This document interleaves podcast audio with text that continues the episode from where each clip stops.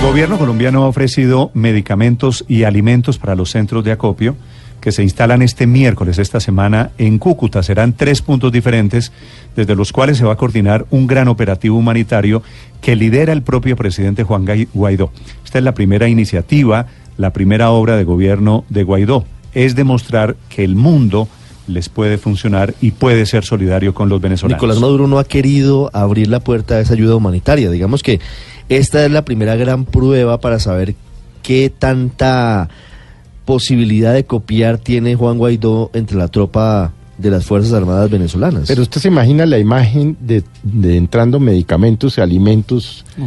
eh, temas, eh, cosas para operaciones y cirugías y el ejército decomisándolo. A ver, ¿en dónde queda Maduro? Pues Felipe, por Cuando el pueblo venezolano vea eso. Por eso es que se están atreviendo, digo, Guaidó y los eh, dirigentes de la oposición a esta batalla, a este pulso que significa coordinar los operativos de ayuda humanitaria.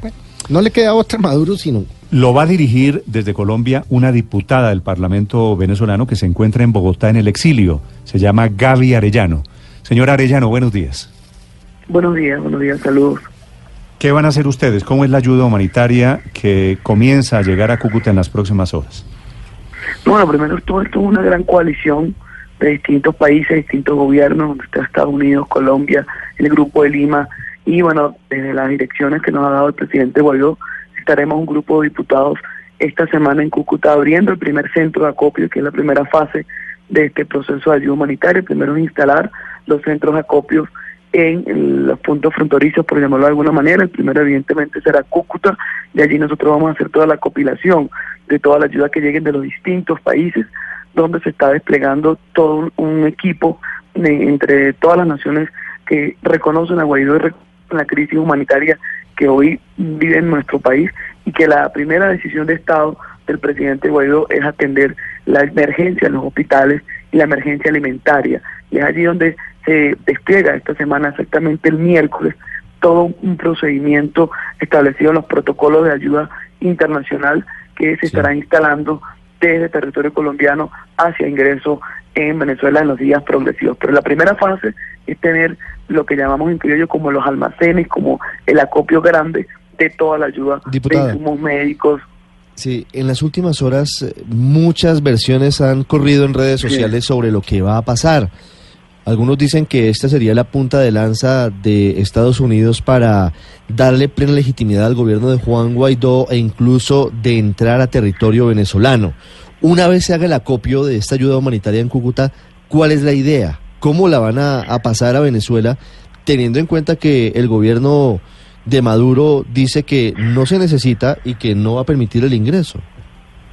Ya la mañana de hoy son casi 50 naciones del mundo las principales potencias económicas del mundo que reconocen como Juan, a Juan Guaidó como presidente de la República. Hemos visto en la madrugada y mañana del día de hoy como los presidentes de España, Francia y otros países de Europa reconocen la legitimidad y eh, la representatividad del Estado en el compañero presidente Juan Guaidó y es allí donde nosotros estamos seguros que en los días progresivos en la instalación del centro de acopio las Fuerzas Armadas se van a colocar del lado correcto de la historia porque dentro de las Fuerzas Armadas también en los cuarteles hay escasez entre la familia de las Fuerzas Armadas, entre los militares, también eh, eh, les hace falta eh, la asistencia humanitaria, la asistencia de medicamentos, insumos en los hospitales. La crisis compleja que vive nuestro país no, no discrimina entre colores o si eres civil y militares. Por eso que nosotros estamos convencidos que de manera pacífica, histórica, inédita y sin ningún tipo de violencia va a ingresar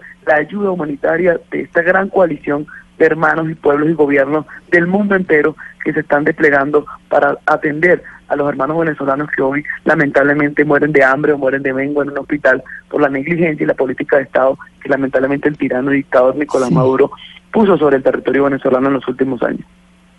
Diputada, ¿de cuánto es el déficit hoy de alimentos y de medicinas en Venezuela y cuánto de eso se pretende entregar o cubrir en los próximos días? El 90% de la sociedad venezolana puede comer solamente entre uno o dos veces al día. Es decir, el casi el 60% de la población está en pobreza extrema.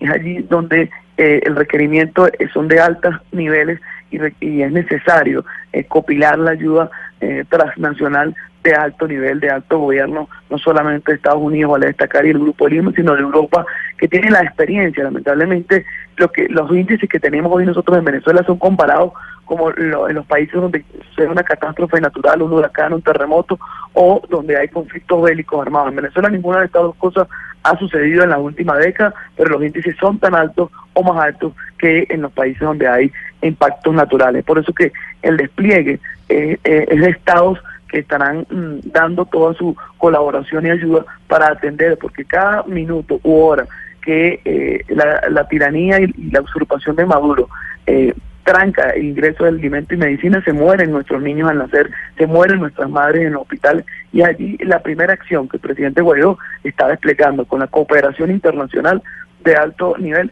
para hacer el ingreso de primero la insumo nutricional para los niños. El grado de nutrición de nuestra infancia supera el 40% de la población y es lo primero que queremos atender. Diputada, eh, quería preguntarle precisamente, usted dice que esto es con la colaboración de los países de alto nivel. ¿Qué países están en, porque uno no ha visto que haya campañas como para que la ciudadanía aporte? Eh, ¿Qué países son los que van a ayudar a, esta, van a colaborar con esta ayuda humanitaria y de qué montos estamos hablando, de qué cantidades? La cifra exacta de la ayuda se la estaremos informando el día miércoles de Cúcuta, del centro de acopio instalado.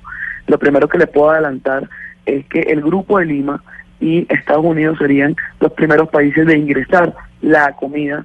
En este momento eh, el gobierno colombiano y la presidencia del, señor Duque está sirviendo como logística de acopio la mayor ingreso, o por, no decir casi que la totalidad de la ayuda de medicamentos y alimentos viene del exterior. O sea, Colombia hoy solamente el, el apuesto de logístico para hacer el acopio de la ayuda, porque el ingreso de alimentos y comida vienen en, casi el 100% desde afuera del territorio. Me están llamando por otros teléfonos oyentes que dicen yo quiero ayudarle a Venezuela, alimentos y medicinas, me imagino fundamentalmente.